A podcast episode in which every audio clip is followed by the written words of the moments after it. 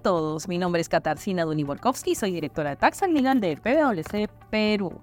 Hola a todos, mi nombre es Gabriela Aro, directora de Tax Legal de PwC Perú.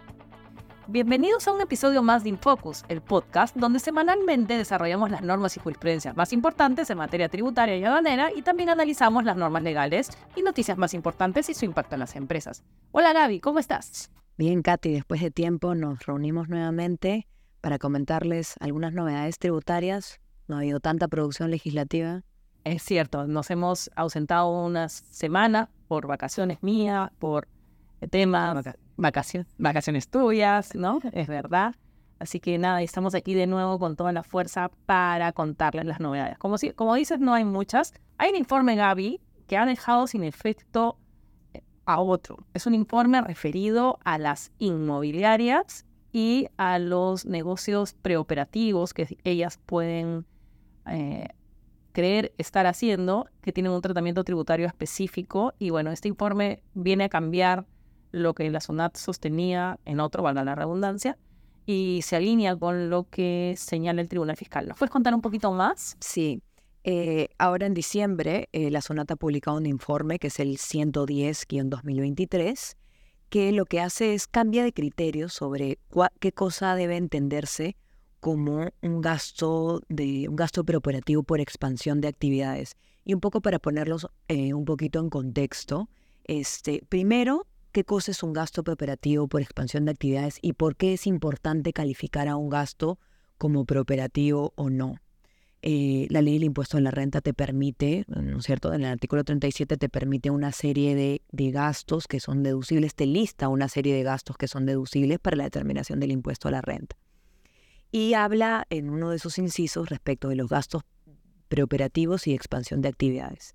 Y lo que señala respecto de estos es que serán deducibles, ¿no es cierto? Pero la condición para deducir estos gastos es que se digamos, se, reconozcan, se deduzcan en el año en el que la actividad asociada se realice. Entonces, dos, dos opciones que te, que te, da la norma. ¿no? Los preoperativos es antes de que una empresa comience a operar, literal, preoperativos.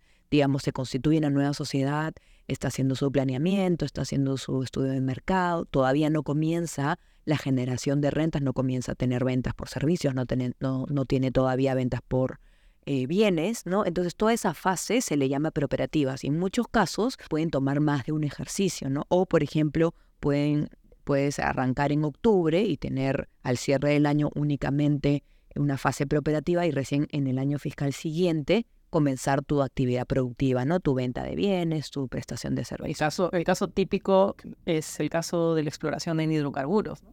Claro, y eso, que eso tiene un régimen especial, ¿no es cierto? Sí, tienen un régimen especial, pero efectivamente... Claro, uno se dedica, a esta... Exacto, empiezan, se dedican a explorar, explorar, explorar, hasta que, si tienen suerte, explotan, ¿no? Y a partir del momento de la explotación, efectivamente, todos esos gastos preoperativos se convierten en deducibles para fines de impuesto a la renta. Claro un poco, este... Esa es la, primera forma, pero tú decías que había un... pero también hay otra que es justo la que tiene que ver con lo que se discute en el informe, ¿no? O sea, se reconoce también a nivel legislativo otro tipo de gastos preoperativos que son aquellos que son por expansión de actividades, ¿no?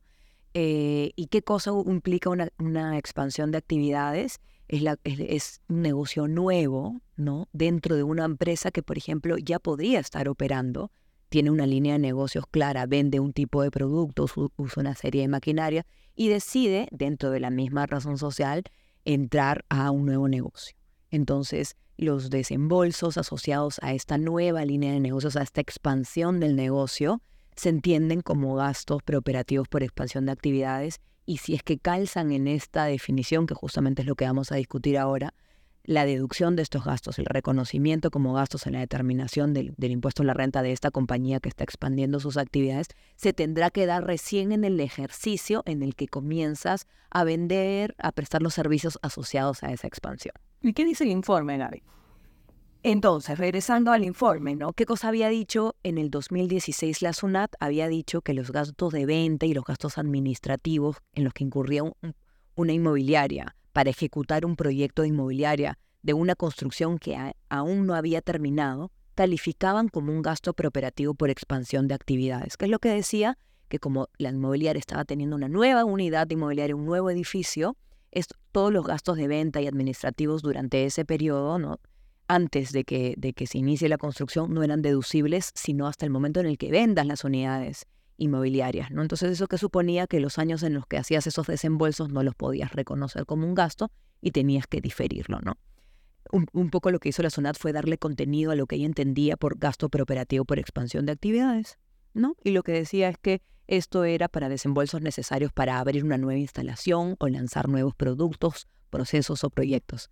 Pero como tú sabes, el tribunal estaba diciendo lo contrario. El tribunal fiscal, cuando casos similares llegaban, ya tenía varias jurisprudencias que decía que los gastos preoperativos, que no cualquier nuevo proyecto era un gasto preoperativo, tenía que ser algo de distinta naturaleza, tenía que ser eh, otras características, ¿no? distinto a lo que ya venía desarrollando. En el caso de las inmobiliarias lo que pasaba es que yo un edificio luego volteo hago otro, no es que sea, no es que estoy expandiendo mis actividades, sigue siendo la mi misma actividad, el mismo giro, simplemente que es otro edificio, ¿no? Y entonces ahora lo que la administración tributaria nos dice, como sabemos los informes son de obligatorio cumplimiento, es que estos gastos no califican como gastos preoperativos, sino que son gastos normales. Claro. ¿Qué es lo que hace la, la, SUNAT en este informe de, de, diciembre del 2023? Agarra y dice, el Tribunal Fiscal viene diciendo esto. Lo primero que hace es reconocer el criterio del Tribunal Fiscal, que era, lo primero que hace la SUNAT es reconocer el criterio del Tribunal Fiscal que ya venía emitiendo en distintas jurisprudencias, es decir, una visión más restrictiva de lo que es una expansión de actividades, ¿no?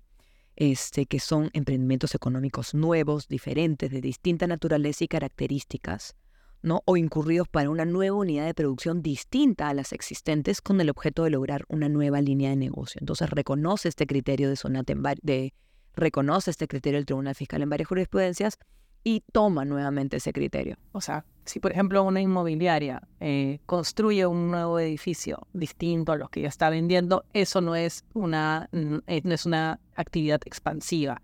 Pero, por ejemplo, si la inmobiliaria decide ampliar su objeto social y, no sé, vender autos, por decirlo de alguna manera, esos sí serían gastos, pero eh, los relacionados a ese negocio antes de que se empiece a desarrollar, serán gastos Sí, porque eso, eso calzaría en la definición de una actividad nueva, diferente o de distinta naturaleza y características, ¿no? Entonces, la SUNAT remiten, o sea, se pronuncia nuevamente respecto de justamente los gastos de venta y administrativos de un inmobiliario. Lo que dice es, si tú estás haciendo lo mismo, solamente nuevas unidades respecto de lo mismo, la misma actividad que tienes, que son edificios familiares, eh, venta de construcción de edificios familiares o similares, ¿no? todos los gastos que vas incurriendo en ese mismo momento deben deducirse, porque no estás en una fase preoperativa de, digamos, de expansión. Entonces, claro, lo que, lo que puede pasar en algunos casos es que este, tengas gastos y no tengas ingresos porque estás desarrollando una nueva, una nueva unidad eh, y no tienes ingresos contra qué computar esos gastos. Y claro, podrías estar acumulando pérdidas, ¿no? Pero, pero básicamente lo que hace, dice esto no es expansión y por tanto no hay justificación para diferirlo. Y finalmente lo que hace el informe de SUNAT es dejar sin efecto el informe del 2016 que decía lo contrario. Gary, este informe cambia de criterio. Pasa de un criterio A a uno B. Como tú bien nos has explicado, ha pasado a considerarse que esos gastos no son preoperativos, sino que se deben deducir en el ejercicio en el cual ellos se incurren en realidad. Es el mismo momento del DNI. Entonces, ¿qué pasa con las empresas que siguieron el criterio de la administración tributaria y difirieron el gasto cuando debieron haberlo considerado en el ejercicio en que incurrían. Y por ende, pues tienen un gasto en un ejercicio posterior eh, al momento del al gasto en que se incurrió. Yo creería que en ese supuesto, pues la administración tributaria, en caso que llegara a fiscalizar a alguno de estos contribuyentes, debería eh, tener eh, el criterio del artículo 170, ¿no? de no aplicar sanciones, ni intereses, ni la actualización en función al índice de precios al consumidor en caso que considere que haya una deuda tributaria. ¿no? Por ejemplo, en el caso del ejercicio diferido, vas a tener un gasto mayor y por ende un impuesto a la renta menor que el que te correspondía. Entonces la administración tributaria, si bien es cierto que te puede cobrar el impuesto, no te puede cobrar ni los intereses sobre ese impuesto, ni la actualización del índice de precio al consumidor, ni eh, las multas que se pudieran generar como producto de este cambio de opinión de la administración tributaria. Alegando ¿no? a una dualidad de criterio, sí, podría ser, Ajá, porque eso se aplica cuando hay una dualidad de criterio y claramente habían dos criterios en ese momento, ¿no? Que eran el del Tribunal Fiscal y el de la SUNAT. Efectivamente. Ahora, otra cosa, ¿no? Eh, ¿Qué cosa deberían hacer los contribuyentes, ¿no? Que han tenido eso, revisar los años pasados y ver si es que, por ejemplo, si es que adoptaron el criterio de SUNAT anterior, el del 2016, considerando este nuevo, pueden evaluar de repente una rectificación, si es que reconocer el gasto en el ejercicio en el mismo en el que se incurre, le puede generar una devolución de impuestos porque en ese momento se pagó más o se pagó de menos, ¿no? Creo que si toca mirar los años no prescritos, obviamente evaluar si te conviene o no en términos de prescripción y eh, ver la posición ¿no? de cada compañía, porque lo cierto es que esto no supone para todos lo mismo. No quiere decir que todos han pagado de más impuestos o que todos han pagado de menos, como se puede haber dicho. No, dependerá de la posición. Lo que tú tienes que ver es por ejercicio. ¿Tuviste ventas? ¿Tuviste desembolsos? ¿Cuántos ejercicios has tenido sin ventas? O por el contrario, puedes haber tenido ventas, ventas, ventas, ventas. Y respecto de gastos en el pasado, ¿no? No todas las posiciones de las inmobiliarias van a ser las mismas, ¿no?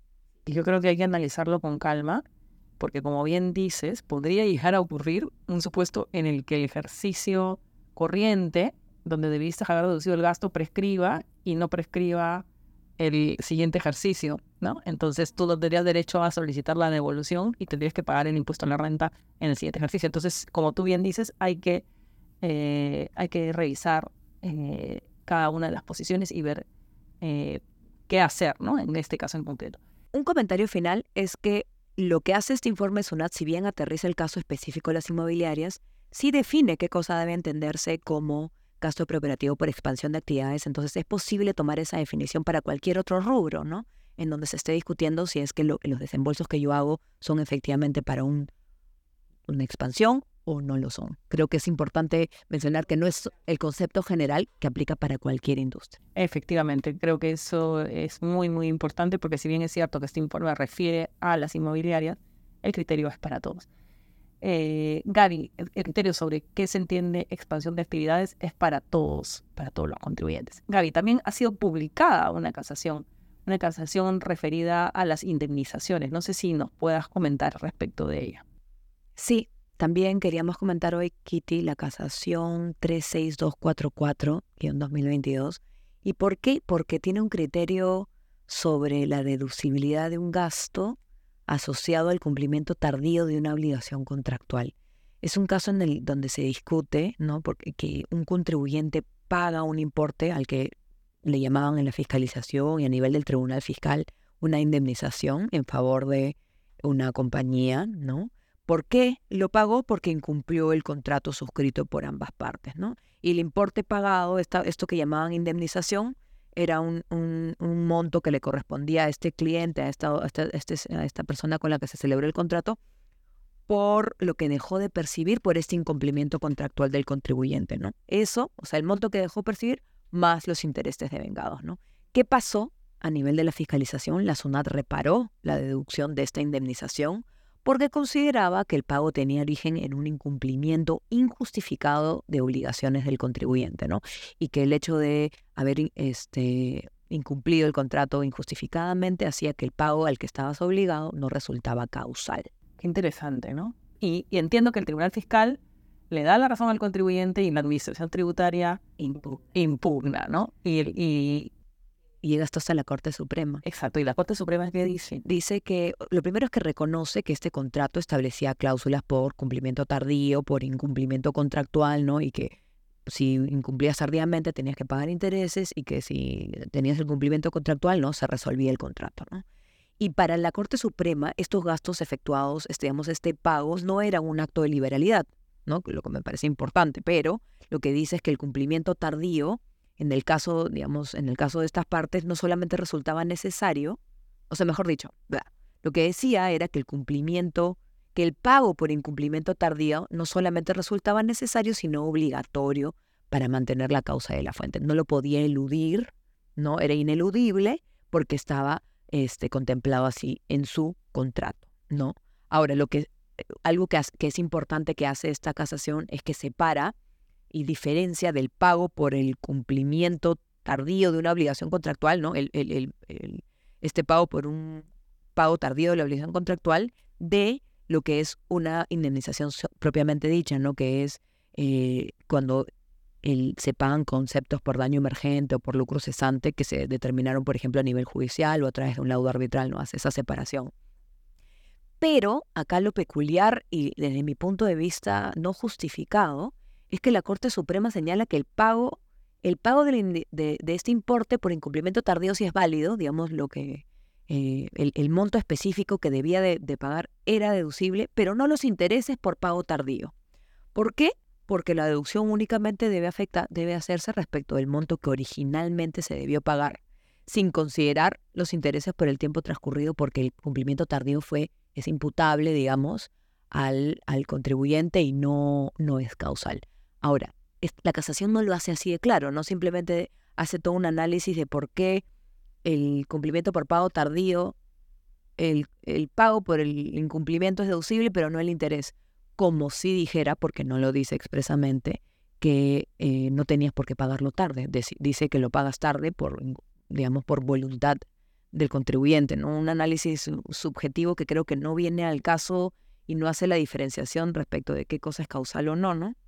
Muy interesante, Gaby, lo que comentas. También es importante mencionar que no es un precedente de observancia obligatoria, pero en todo caso hay que tenerlo presente eh, para nuestros análisis de situaciones en las que el contribuyente tenga que pagar algún tipo de indemnización o algún tipo de pago eh, como producto pues de Exacto, un cumplimiento, eh, un, cumplimiento contractual. Sí, lo cierto es que ahí hay, por lo menos a nivel de Corte Suprema, hay varios criterios, creo que sería importante uniformizarlos. Me preocuparía que sean en este sentido. Lo cierto es que... Claro, no es el único criterio, hay criterios contrarios. Sí, sí.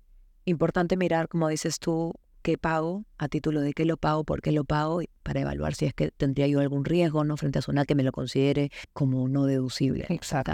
La SUNAT, tanto en la Corte Suprema y en la SUNAT, entran al detalle de si yo quería incumplirlo, si incumplí voluntariamente, ¿no? Eso creo que es este, algo que hay que prestar atención cuando evalúo la deducibilidad de un determinado monto que paga un tercero, ¿no? Por más de que para mí es efectivamente un gasto, una disminución de mi patrimonio, a ojos de SUNAT, la Corte Suprema, el Tribunal Fiscal no necesariamente lo será así. Sí, Gaby. Y por último, eh, ya estamos un poquito extendidos de tiempo, pero por último mencionar ¿no? que en el Congreso de la República se ha aprobado una primera eh, norma tributaria el 30 de noviembre pasado, referidas a las empresas eh, que realicen actividades de industria textil y confecciones, donde se les da un beneficio de, de reinversión de utilidades, eh, se les ha dado un régimen especial de depreciación de maquinaria y equipo, se les ha dado un régimen de deducción adicional por la contratación de trabajadores para el sector textil y confecciones y eh, también para las empresas que están en el ámbito de la ley del régimen laboral agrario, se les ha dado también el beneficio de la deducción adicional por la contratación de trabajadores y se ha establecido que en el 2024 la tasa de salud es del 6%. Esta norma todavía no es ley. Eh, el Congreso ya la aprobó en el Pleno, de acuerdo a nuestras normas legales vigentes. Eh, el Congreso la tiene que enviar al Poder Ejecutivo para que la Presidenta de la República la promulgue en un plazo de 15 días eh, o la observe. veremos si, pues en este paso, si en este plazo de 15 días calendario realmente ello eh, ocurre, es decir, si la presidenta lo aprueba y lo promulga o lo observa. Es importante mencionar que en lo que se refiere al impuesto a la renta, estas normas tienen que ser promulgadas antes del primero de enero, de modo que sean válidas para ese ejercicio. Y eso es todo, Gaby, ¿no? Acá volvemos con fuerza. Sí. Gracias a todos por escucharnos y nos vemos en un siguiente episodio de Infocus. Gracias, Gaby. Un besote. Gracias.